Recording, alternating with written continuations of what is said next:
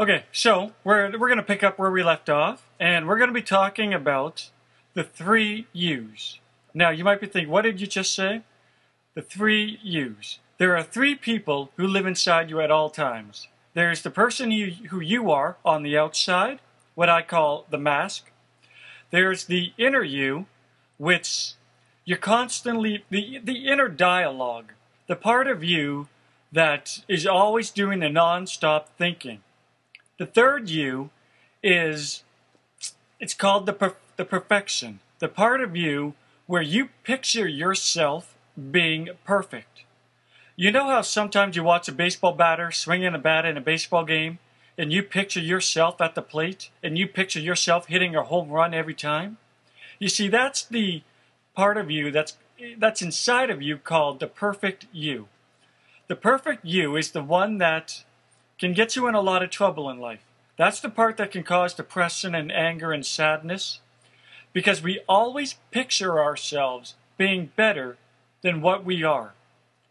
Because whenever you picture yourself, you know, you picture yourself in the future, you, you end up seeing yourself having a lot of money, having a great house, great car, great family, everything. You always picture the grass being greener on your side than it is on your neighbor's. You see, the thing is, we end up, if see, when we have the inner you, to call the perfect you, you then end up feeling really bad and miserable being the real you because you don't measure up to the perfect you.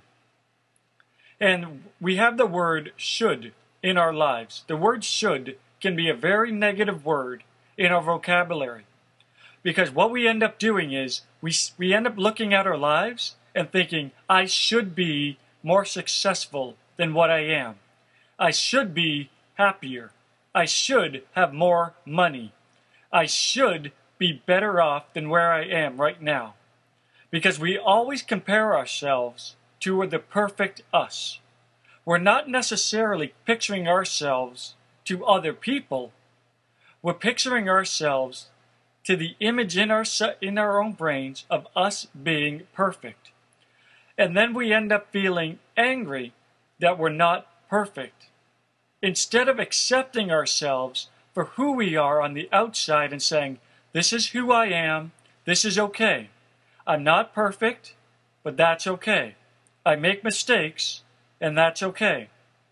Because the important thing about enlightenment is enlightenment is not about being perfect. It's about accepting yourself for being mortal. It's, it's accepting yourself for making mistakes and being able to smile and laugh at them. It's not about looking at yourself and saying, I'm not perfect, therefore I don't have a right to be happy. You do have a right to be happy. Be- the fact that you're here right now, that's it, people. That is enough to make you happy. The fact that you're in this moment right here, right now, hearing my voice, living the life that you're living, that's it's it's enough. You don't have to have the right car, the right house to be perfect. Society will sell you lies. And right now you're living a lie.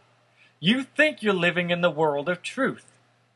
The world of truth will tell you that you need the perfect house, the perfect car, the perfect clothes, the perfect spouse and children, job, everything has to be perfect in order for you to be happy.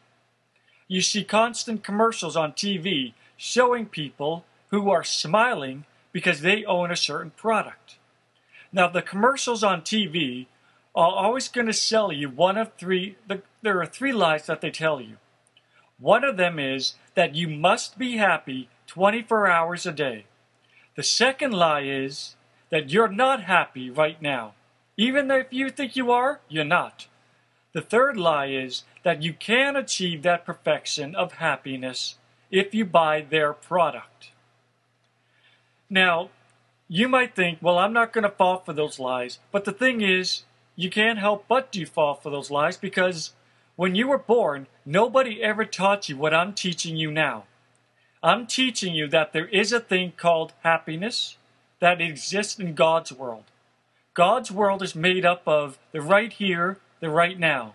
No future, no past. If you're living in the future, you're living in the world of pain. you're living in the world of fear. Fear equals the future. Ask yourself, do you feel nervous? Probably because you're thinking about the future. And when I say future, I don't mean like 10,000 years from now, like some science fiction movie. I mean five seconds, five days, five weeks, five years, five, ten years. The future can be either a second from now or 50 years from now. But if you're thinking about anything other than the right here and the right now, then you're thinking about the future and you're probably feeling apprehensive, nervous, or you're, you're not focused properly. The past is made up of pain and regret.